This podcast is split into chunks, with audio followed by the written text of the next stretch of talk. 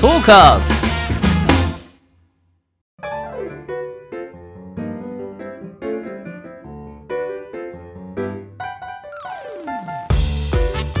リスナーの皆様ご機嫌いかがでしょうか e スポーツキャスターの R ですアシスタントの中村優香です。今週もどうぞよろしくお願いいたします。お願いしますあるさん、はいあの毎回この収録ってうん4本撮りしてるじゃないですか。はいしてますねで、今4本目じゃないですか。はいえ結構お腹空きませんっ ていう。お腹すきますね結構スタジオがはいシーンとしてるんでし、てますねあの我々の声しか聞こえてないんで、うん結構お腹鳴っちゃったりするんですよ。おおディレクターさんのお腹の 音が聞こえるし時々。あ本当はい。え、鳴りません？鳴ってますかこれえ、聞こえてないです聞。こえてないですかでもえみんなのお腹の鳴る声聞こえてないんですよえ、本当ですか？うんだから別にだしうん。本当にお腹が鳴るのとか うん。なんだおならとかも全然気になんないから、はい。別にあの何していただいて も大丈夫ですよドン引きもしないしははいい、お腹あお腹減ってんのかな、みたいなうん、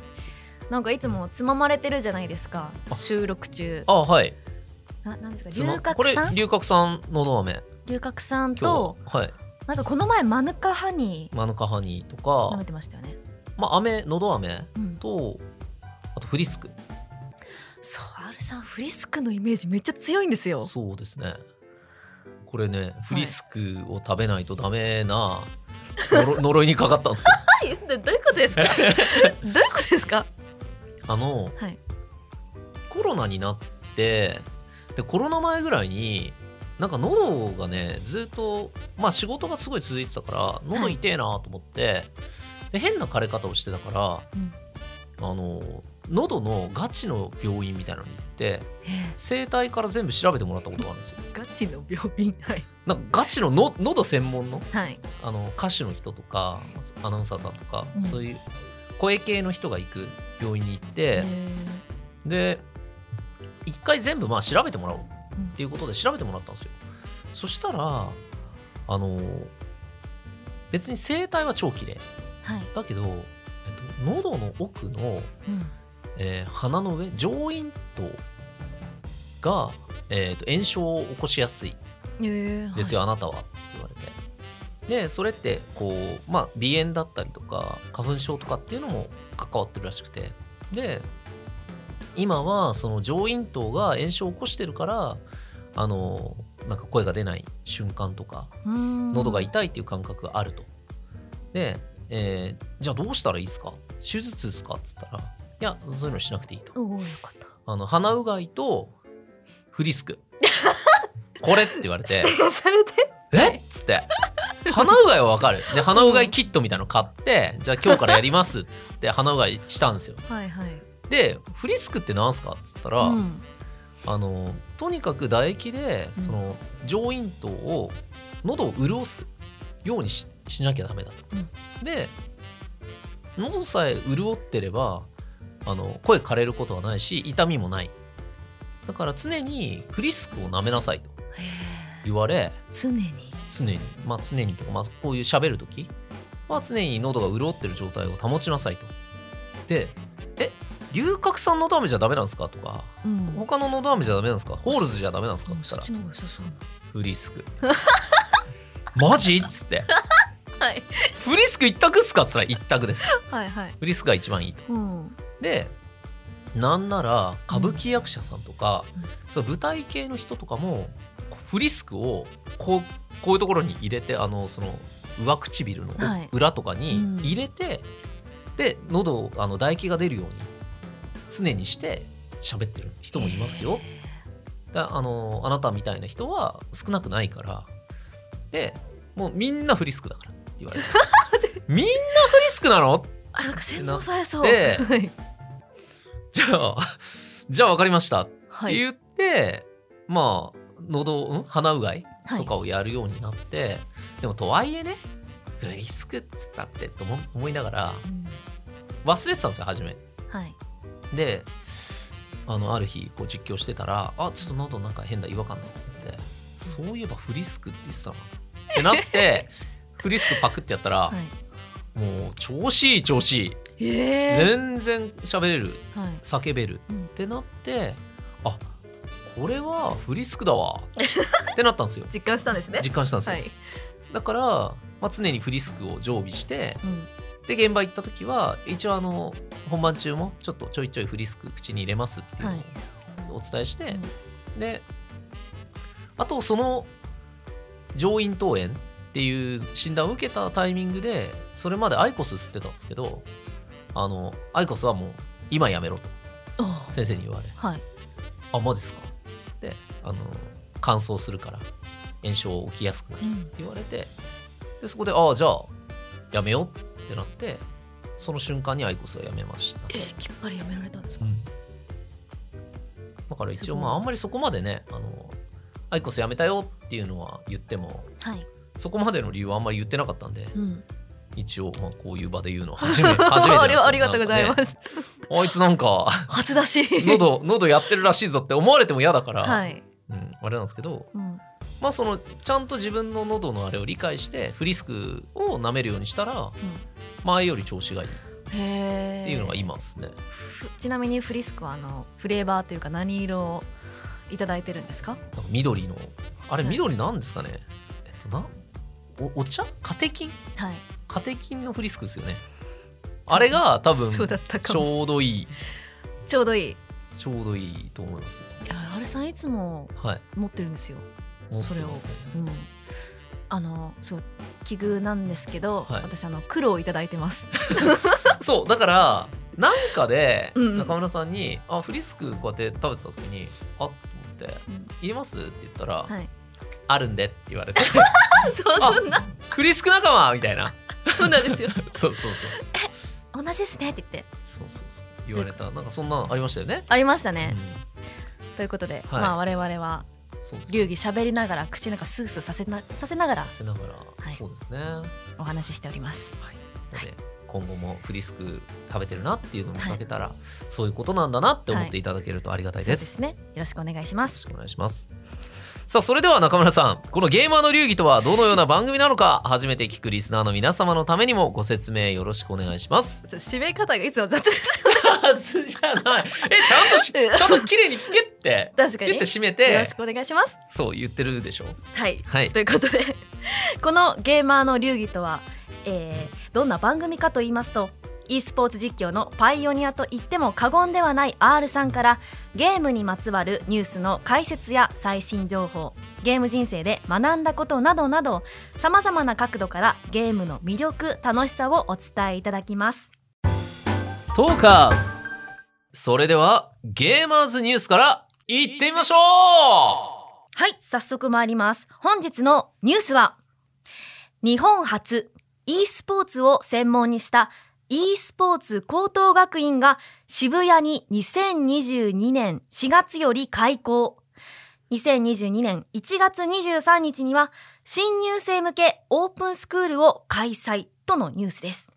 ファミツー .com の記事によりますと通信制高校サポート校 e スポーツ高等学院は2021年12月渋谷の真ん中に本格的な e スポーツ専門施設渋谷 e スタジアムを完成させましたそしてそれと同時にこの渋谷 e スタジアムを拠点とした e スポーツ専門の通信制高校サポート校 e スポーツ高等学院の2022年4月開校を決定しました e スポーツ高等学院は株式会社 NTT e スポーツ東京ベルディ e スポーツの全力サポートを受けて産学共同で誕生今年の1月23日からは2022年度新入生向けにオープンスクールを開催予定ですとのことではい、あるさん今まで、あうのんゲーマーズニュースでうん、 e スポ e スポーツ専門のジムができますとかはい、 e スポーツのなんたらってうん、紹介してきましたけど、はい、高校が 高校ができたんですねなんかはいすごい時代に我々は生きてる感じがしてきますよねしかも渋谷のど真ん中ね、すごいですねすごいですね、うん、これ気になるのは高等学院ってことはあれですかね高校卒業の資格というかあれ証明は出るんですかねもちろんです。もちろんですかはい。ちゃんとうん高校3年間ではい卒業できるようにはい一般的なこう基礎学習っていうんですかはいもうちゃんとカリキュラムとして含まれているとのことでちゃんと高校なわけなんですよね。なるほどはい、ってなると e スポーツ高等学院の e スポーツ要素はどれぐらいあるかっていうのが気になるんですけど確かに。なんですかね e スポーツの授業とかがうん1日2コマとかあるんですかね、だおそらく、ううんーん、シラバスとかをちょっと見てないのでうん詳しくわからないんですけど、うん食育あの、ゲームのためのはいはい食育メンタルケアあとは目のケア目のケアとかの 授業もあるらしいです。いろいろ考えますね考えますね。目のケアゲームやってるやつなんてねみんな目悪いですよみねんな目悪いですよ。はい。そうか、うんいやでもなんかパッと思ったのは、はい。まあその今やっぱ少子化でこう子供がどんどん減ってる中でどうやってその子供を集めるか、はい、人を集めるかっていうのに e スポーツ使うのは、うんまあ、確かにそうだよなって思うんですよね。でもう一つは通信制高校のサポートも始めてるっていうところで、まあ、オンラインとかで参加しやすいっていうのは多分すごい売りの一つでもう簡単に言葉を選ばずに言うんだったら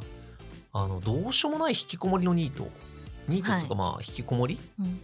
の子たちで親の言うことも聞かない子たちがたくさん全国にいるとしてでもその子たちが普段家で何やってるかっていうとゲームをやってるうんだったらあなたの好きなゲーム e スポーツで、えー中心とした高校があるからそこに通ったらどうってパンフレットを見せたらいつもそこにね置かれてるパンフレットが次の朝行ったらないみたいな、あれでれ、その次の朝、はいガチャうん半年ぶりに出てきたみたいな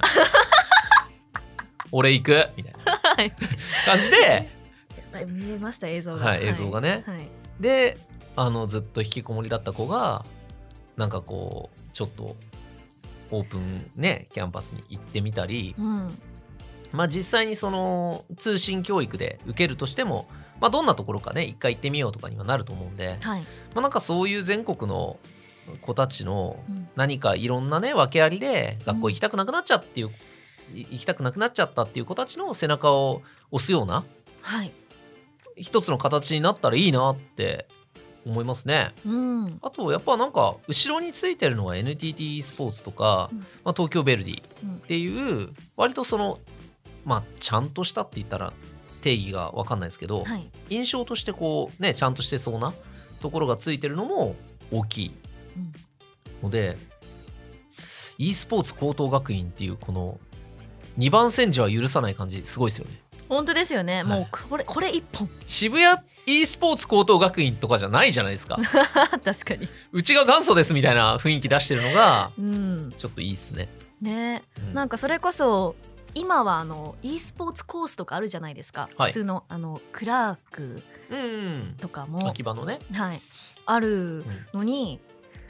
専門の専門の高校ができたってなんか革命的じゃないですかそうですね、うんっていうかよく国が許しましたねこの携帯で、はいうんその高校卒業のあなのんか家庭を履修できるって。文部科学省とかでいろいろありますよねきっと、うんうん、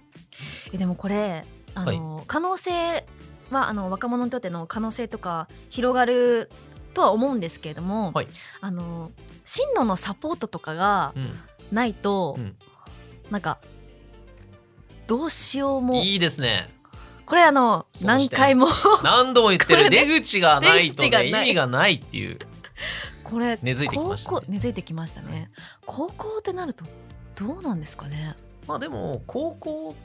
ってことはですよ、うんえ3年間で、うんえー高校卒業の資格が手に入るんだったら俺はそれが一つのゴールでいいと思うんですよ。なだってその引きこもりの子たちって学校に行きたくないから行かなくてで高校卒業の資格を取れないのが社会に出た時に困るあ、うん、だからとっつきやすいものできっかけを与えてあげるっていうので、えー高等学院高校の役割としてはいいんじゃないはあその先の専門学校になった時に出口が明確にないとうんその職業の訓練をしに行ってるのに職業にたどり着けないっていうものになってしまうのは良くないと思うんですよね。はいただ私はただ聞きたいです。おお願いします中村さんが、はいじゃあこの e スポーツ高等学院の教師として赴任しました。はいはい、何を教えますか何を教えますかえっと、それは中村さんの今の現在のスキルは関係なく e スポーツ高等学院だったらどういうことを教える必要があるなって思います。ゲームの技術、うん、技術、まあま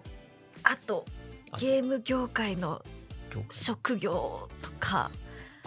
どういう働き方があるか。はいはいプロゲーマーだけじゃなくて、うんもっとこういう方がいますようんっていうのと、うんえ何ですかね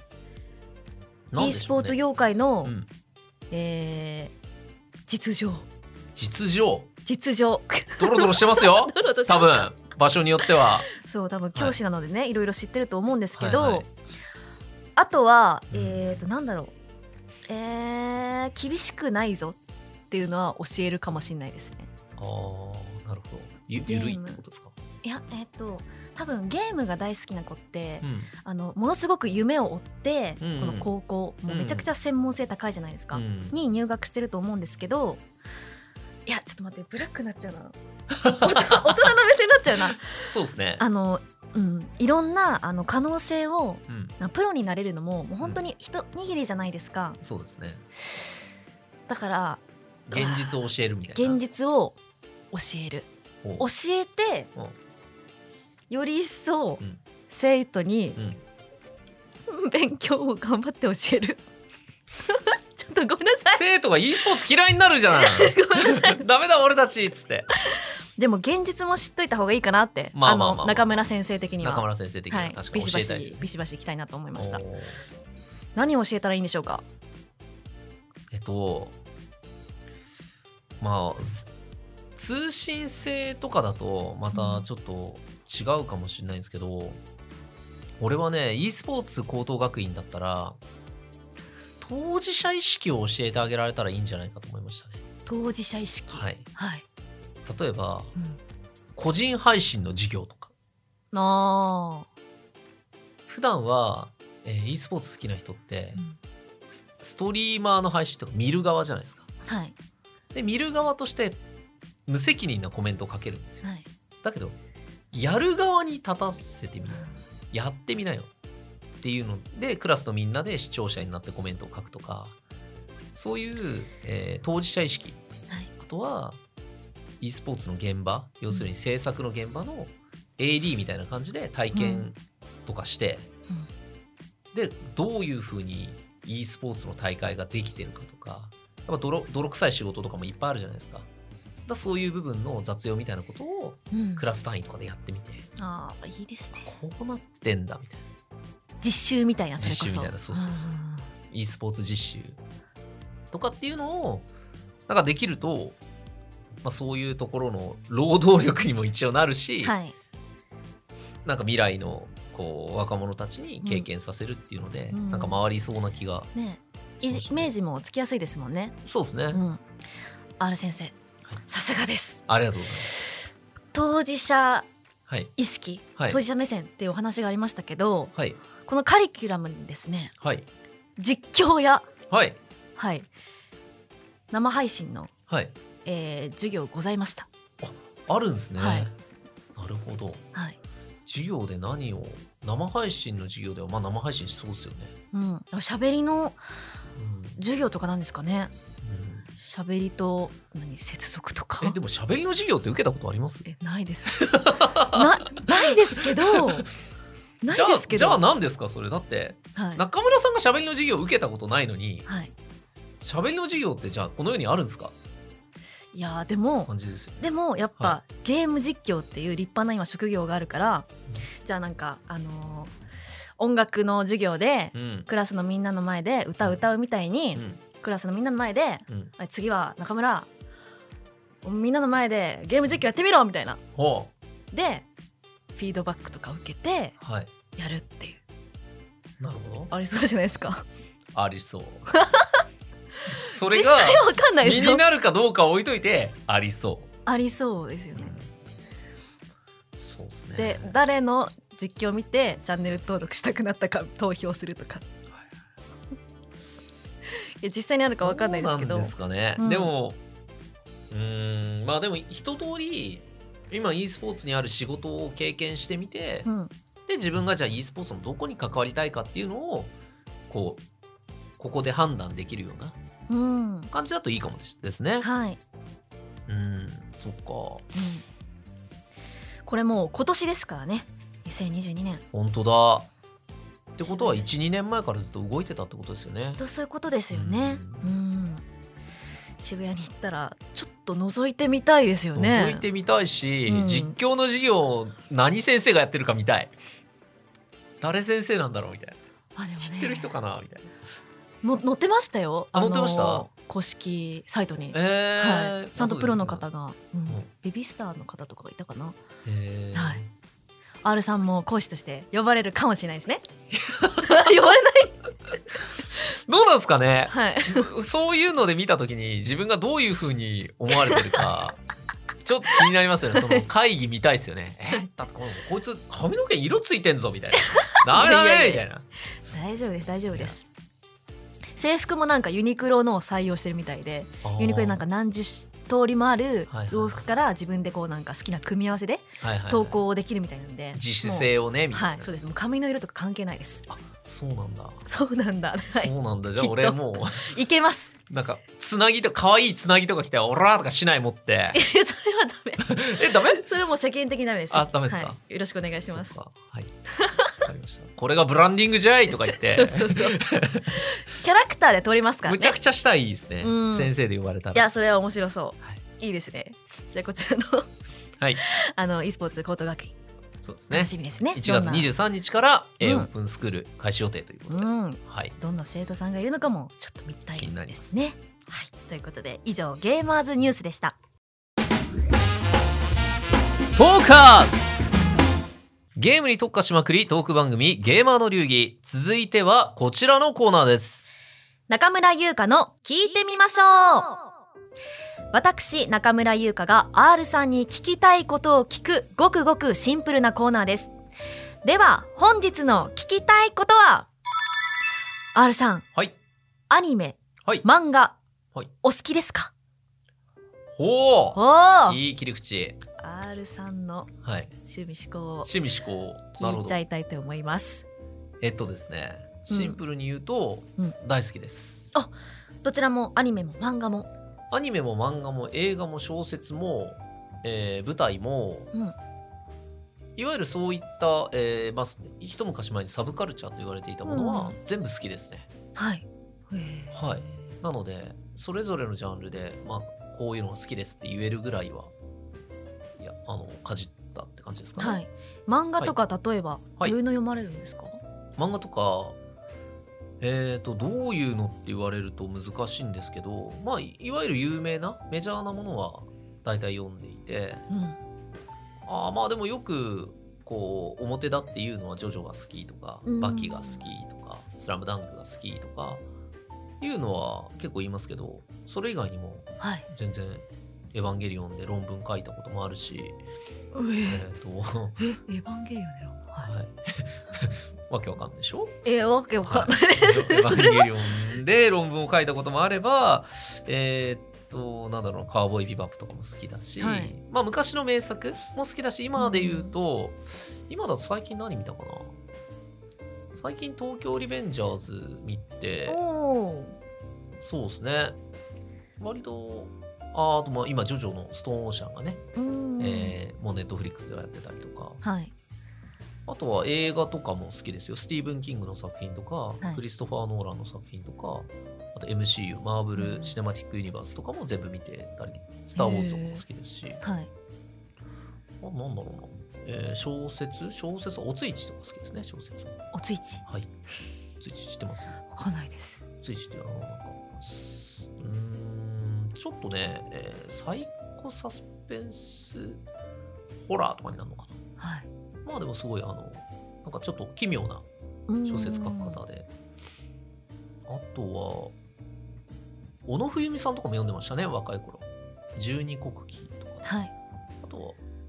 割と有名どころもまあ読んでてアニメ漫画漫画はやっぱ格ゲーマー漫画好き多いんでそうなんですか。多いですねだからみんなで最近この漫画面白いよとかうーん。うっていうのは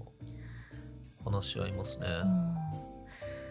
どどうだろうえ中村さんのそのそういうアニメ漫画ゲーム映画とかってどうですか、どういうの好きですかあ、ジャンプ系が好きです。ジャンプ系ルローニケンシンとか、おお飛天満流はい。天かける竜のひらめきとか、素晴らしいはい。小学校の時、ケンシンと結婚できるかおおい考えてたくらい好きだったんですけどい、ですねありがとうございます。いいいいと思いますはいはい、え、その今あのまあナローし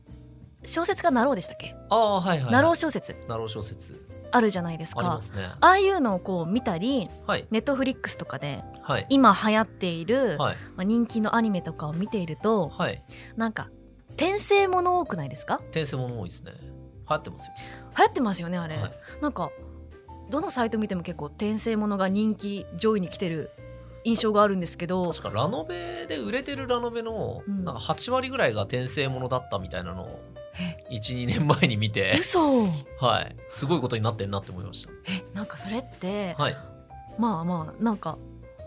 転生ものっていうか、まあ、ざっくりジャンルをうん、なんか決めるならば同じじゃないですかはい、なんでそんなにうん流行ってるんですか、なんか理由があるんですか、多分今のその若い10代の子たちとか、うんまあ、20代とかもそうなのかもしれないですけど若い価値観っていうのはそのゲームありきインターネットありきで育ってきた人たちだから、えー、と簡単に言うと、えーソシャゲのリセマラリセットマラソンでうん自分の、えーいいキャラクターを引くまでずっとリセットを繰り返すとかってあるじゃないですかやっぱああいう価値観が当たり前になるとリセットしてえなってみんな思うんじゃないですかねおうじゃあええ 自分の人生自を分の人生をはい嫌だなこんなはずじゃなかったとか誰かが羨ましいってなったらあそのもっといい自分より良い自分にリセットしたいっていう気持ちを持つ人が増えたーうんからその人たちの妄想を叶えるのがナロー小説とか転生ものなんだろうなって思って見てますね自己投影してる節があるっていうことですか無意識にだと思いますへーだって自分も「ルローニケンシン」を見て面白かった時にやっぱりあの時代に生きて飛天御剣流とかわけわからん超絶一子相伝の剣技とか習って超強かったらよかったのにっていう自己投影はしてるはずですよねめちゃくちゃしますだからはい剣心がかっこいいと思ううんっていうことはやっぱり作品に対してはい感情移入をしてるってことは、つまり自己投影してるってことじゃないですかはい自分だったらこのキャラだなみたいな確かにあれありありますありま あするでしょはいそう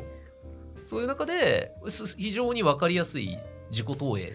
が転生ものとか、へーまあ、強くてニューゲームじゃないですかあれってうんだから大人になるとあんまりそこに惹かれないというかあんまり実際自分は転生ものとか見ないんですよねうんえっと転生できないって分かってるから人生は一回って分かってるからそこは夢見ないですねそこああと自分は自分でいいと思ってるからかもしれないです生あーでもそれは考え方素敵ですまれ変わっても自分でいいやって思えるからうん別に全然完璧じゃないんですけど凸凹も含めて自分もう一回やりたいなって思うからうんだからあんまりそのリセットしたいっていう気持ちがないのかもうんしれないですね、えじゃあ逆にまあ転生ものはあんまりこうなんか感情移入できないけどはい、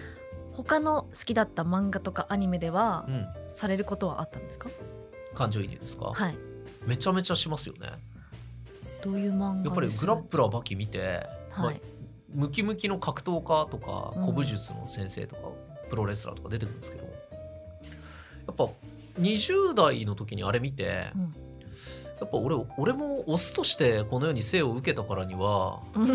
筋を6個に割んなきゃいけないなって思って はいシックスパックになったりとか、はいなんのその腹筋の使い道はないんですけど、うんやっぱりバキみたいな腹筋になりたいと思ってやったりとか、とは感情移入っていう意味だとなんですかね単純にあのー主人公が頑張ってる時、うん多分ボクシングの主人公が辛いもう手が鉛のように重いって思ったのを自分が例えばジョギングしててもう走れないっていう時に思い出して はい。あの時もうちょっと頑張れよって思ったじゃん俺と思って、うん。今がそれだよみたいな感じで頑張るとかそこに励まされるんですね。そうです えー、じゃあ結構なんかお男性が好き、好きな感じの漫画とかはいアニメを結構はい読まれてたんですね。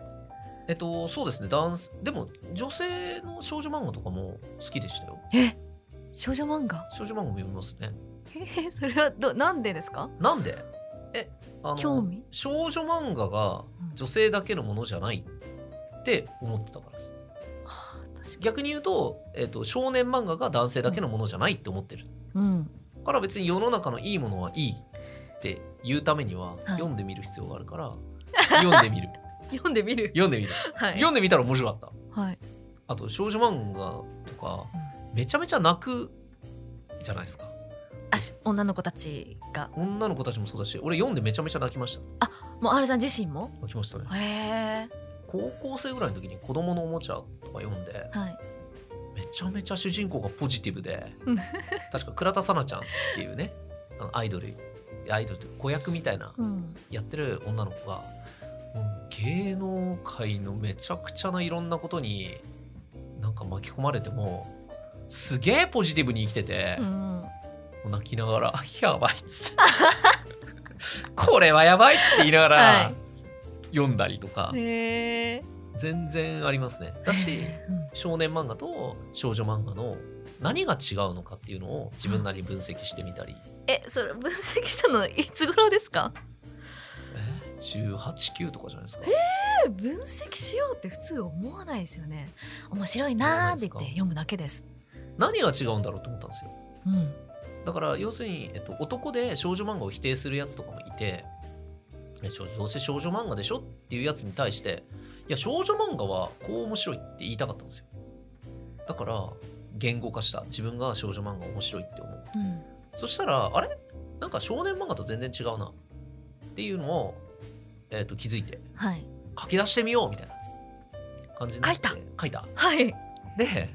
まず まあちょっとうる覚えですけどうん少女漫画って悪がいないんですよボスがいないんですよえでも結構いじめっ子とかいませんかいじめっ子とかがうんギリ限界、でもあいじめっ子も話の途中でいじめっ子にはいじめる理由があったみたいな感じで改心したりとかそうです仲ね良しになったりとうか、んすなるじるゃなないるですで悪い人がいないからはい基本事件が起きないうん少年漫画のような事件は起きないですよね 確かに村が襲われて困ってるとか絶対起きないんですよないですねですヒロインとあのーはい女の子と男の子が離れたりくっついたりそう少女漫画は何で話に起伏を持たせるかっていうとうん恋愛もしくは病気もしくは怪我あ待ってめちゃくちゃ心当たりあります 作品がポンポン思い浮かびましたではいそこに、えー、と人の心理描写とかがすごい入ってくるからでも病気とか怪我とかって何ていうんですか自分の身近にそういう人がいた時にもうすごい投影しちゃうんですよ投影しやすいから泣けるし感動するし、もっと言うとそういう人がいや病気とか怪我の方がいなくても恋愛ってみんなするから恋愛描写にうん自己投影して感情移入して、はいああ自分もこんな恋愛したいなとかはい自分の時はこうじゃなかったとかもっと良かったとかするんですよねうなずきが深いいやもう妄想しかしないですもん。はい、そうですね、病気の彼がいたらうんうん、こんだけ看病して尽くそうとか。そうそういうのを多分少女漫画を読んでる女子はすごくいろんな作品でいろんな角度からうん妄想を膨らませてると思うんですよでその間に少年漫画読んでる男たちは何何やってるかっていうと「強くなりてー」とか はいなんか「俺たち最強ウェイ!」とか、はいなんかそういうは全いく違う価値観を育ててて、うんで多感な時期にうんなんか付き合っただ付き合わないだってやるかうら、んそりゃあまあ喧嘩もするし、うんね、くっついたり離れたりもするよねっうんていうのは思いましたね。なんか男女の価値観の差はうんどこで生まれるのかみたいな うん、もしかしたらだから学生時代のもっと言うと、モテたかった俺は少女漫画を読んだら女子の心理がわかるかもしれないっていう研究の一環ですよね。あそう素敵です素晴らしいただ悲しい過ちだったのはうんうん当時分かった気になってしまったことはいこれが一番良くない分かるはずもないのに、はいい、や俺はもう大体女子が考えてること分かるよとか言って 言って失敗を続けるあらあらあら現実はねなかなか難しいんですよねで失敗を繰り返した先に、分からないんだっていうのを前提に持ってきた時に世界が変わりまし もうわからないと、た、はい、分からないことを認めようと、うんはい R さんにとって、まあ、少女漫画ははい恋愛の教材にはならなかったと教材には多分なってるんですけど、はい解釈を間違えたそっか 残念です若かったんだよなあー残念ですはい大モテだったら良かったですねまあそうですね、はいでもいいんです何も後悔してないですよ今かったです、はい本当に あのーはいじゃあちょっともう一個おもう話一個聞きたいのがはいございまして、何でしょハイスコアガールのはい押切先生とのはい配信を拝見したんですけああど、はい、あの格闘ゲーマーの方々ってうん漫画家さんとうん、交流があるというか仲がいいんですかおー確かにあのそうですね年末に、えー、押切さんにちょっと配信に来てもらって、はいまあ、久しぶりにこう喋ったりしたんですけど、はいまあ、押切さんはもともと格ゲーマーだったっていうのもあったり、はい、まあ、ハイスコアガールって格闘ゲームを取り扱った、うんえー漫画の、まあ、走り先駆者だったんですけど、えーまあまあなんだろう話が合うし、えー同世代なんですよね同い年なんですよああそうなんですだねかはら実はこうヨタ話の中でいこんなことありましたよねっていう話したことがハイスコアガールのネタになってたりするんですよあとかそういうのが実はあってーはいでまあ仲良しだったんで、うんまあこう呼んでってあったんですけど、でもね押切さんほどなんだろうこう会ってご飯食べるみたいな中の人は押切さんぐらいですかねただ、えっと、配信とかやってると漫画家の方が「あの R さん書いてもいいですか?」とかへ聞いてくださっえたりとか、あのはいキャスターでキャラが立ってるからはい使いやすいとうんなんかもうスーツ着せてグラサンで喋らせたら R さんっぽくなるみたいな感じで、はいうん使いやすいっぽくて結構いろんな漫画に俺みたいな人が点 点在してますよみたいなで人行がってみましょうって言ってますよあそうなんですか作中でも言ってますへえ、そうだからでも漫画家の方とかは、うんなんかその勝手に使って申し訳ないみたいな感じで「すいませんうんすいません」とかおっしゃる方が多くてはいでツイッターとかですなんか R さん出てたよとかって言って回ってきて、はいなんだこれとかってつぶやくと 作者の方がリプライしてくれて「すいません」とか言ってはい、はい、 「構わんやれ」ってリプライを送るっていう でもなんか自分にあのはい似たものがあの漫画の中に入ってると、はいえどういう気持ちなんですかやっぱ嬉しいんですか、あ普通に嬉しいですよねうんだし自分完全に自分だとあれだから、うんデフォルメ化されてキャラクター化されてるから微妙に違ったりするんですけはい、どそう違う部分を楽しむっあていうかあここは自分だなとかそうですねどういうふうにアレンジされてるのかなっていうのは、はやっぱ見たりはいでも結構俺はもう全然いいですよって言ってるんで、はい、はい、もしこれを聞いてる漫画家の方がいて どうかなって思ってたらあのリスペクトを持って書いていただけたらはい、この貶としめようとして書かれてたら嫌ですよそれそうですねだけど一定のリスペクトがあればはい全然面白おかしく書いていただいて大丈夫ですはい許可が出ましたのではい、 皆さんお願いしますはい、皆さんよろしくお願いしままあ す以上中村優香の聞いてみましょうでしたドカーズ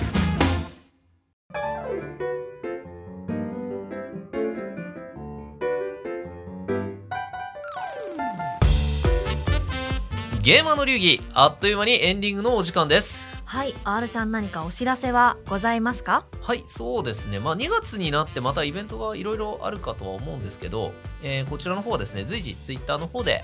えー投稿していると思いますんで、そちらの方で、えーよろしくお願いいたします。はい番組では R さんに聞きたいゲームの質問疑問を募集しています本格的に選手を目指すには何をするべきかゲームと勉強の両立に悩んでいるなどなどゲームに関することであれば内容はどんなことでも構いませんメール r アットマークトーカーズ2021ドットコムもしくは番組公式ツイッターにお寄せくださいはい、はいちなみに中村さんのそのなんか人生の一冊とか、こう自分の中で自己形成に至るそういう作品アニメ、はい漫画映画小説とかってあるんですかね感銘受けたのは、うんえーっと東進ハイスクールのほうわ今ちょっと名前ど忘れしちゃったんですけどほう古典の先生で結構有名なんですけほうどあのリーゼントの先生がいらっしゃるんですね。で、えーっと自分があの中学校の時にほうアイドル活動をやっていて全然あの勉強できなかった時うんで切り替えて高校受験のために勉強頑張ろうって思ってた時にファンの方からもらった本が、うんうんそのせん吉野先生かなはいはいその先生の自己啓発本だったんですよ。ほうなんか死ぬほど勉強頑張れみたいなお前の人生はほうなんかこれからだみたいなすごいなんか励ましてほうほうほうほうもらえた一冊でほうなんか私自己啓発に触れたのが人生でそこが初めてだったんですよ。でめちゃくちゃ感動してはいはい付箋で心に響いたあの先生の文章をほ付箋で貼ってうほう受験勉強はそれを横に置いてほ勉強してましたね。うもうへえ聖書みたいな、すごいですねはい、自己啓発好きですかもし自か己して啓発が、はい今はそんなに読まないんですけど学生時代はすごく好きでしたへえ意外そうなんです懐かしい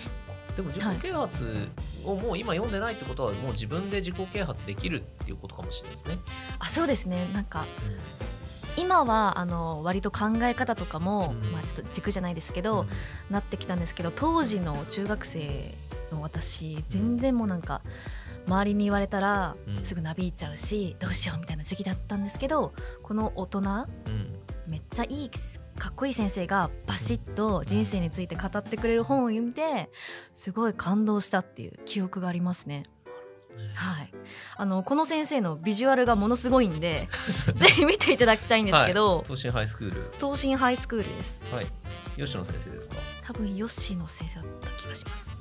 ああすごいですねあ見ましたはいロックンロールしてますね、はい吉野先生ですよねうん、あそう吉野圭介先生だそうそうまあでもこのなりの人にうん勉強だけはしとけって言われたら、そうかもなって思いますよねそうなんですよう、んうん、ね確かに震えましたね当時の私はあーこれが私の人生のなんだろうへー大切な一冊ですねいいですねパはいッと言えるのがあるのは素晴らしい、ありがとうございますまさか吉野先生に啓発され啓発啓発を受けていたとはっていうそうまなんでたす新たな一面が知れてよかったですありりがとうございますいつもありがとうございますさあそれでは次回も来週火曜日にアップ予定です来週も行ってみましょう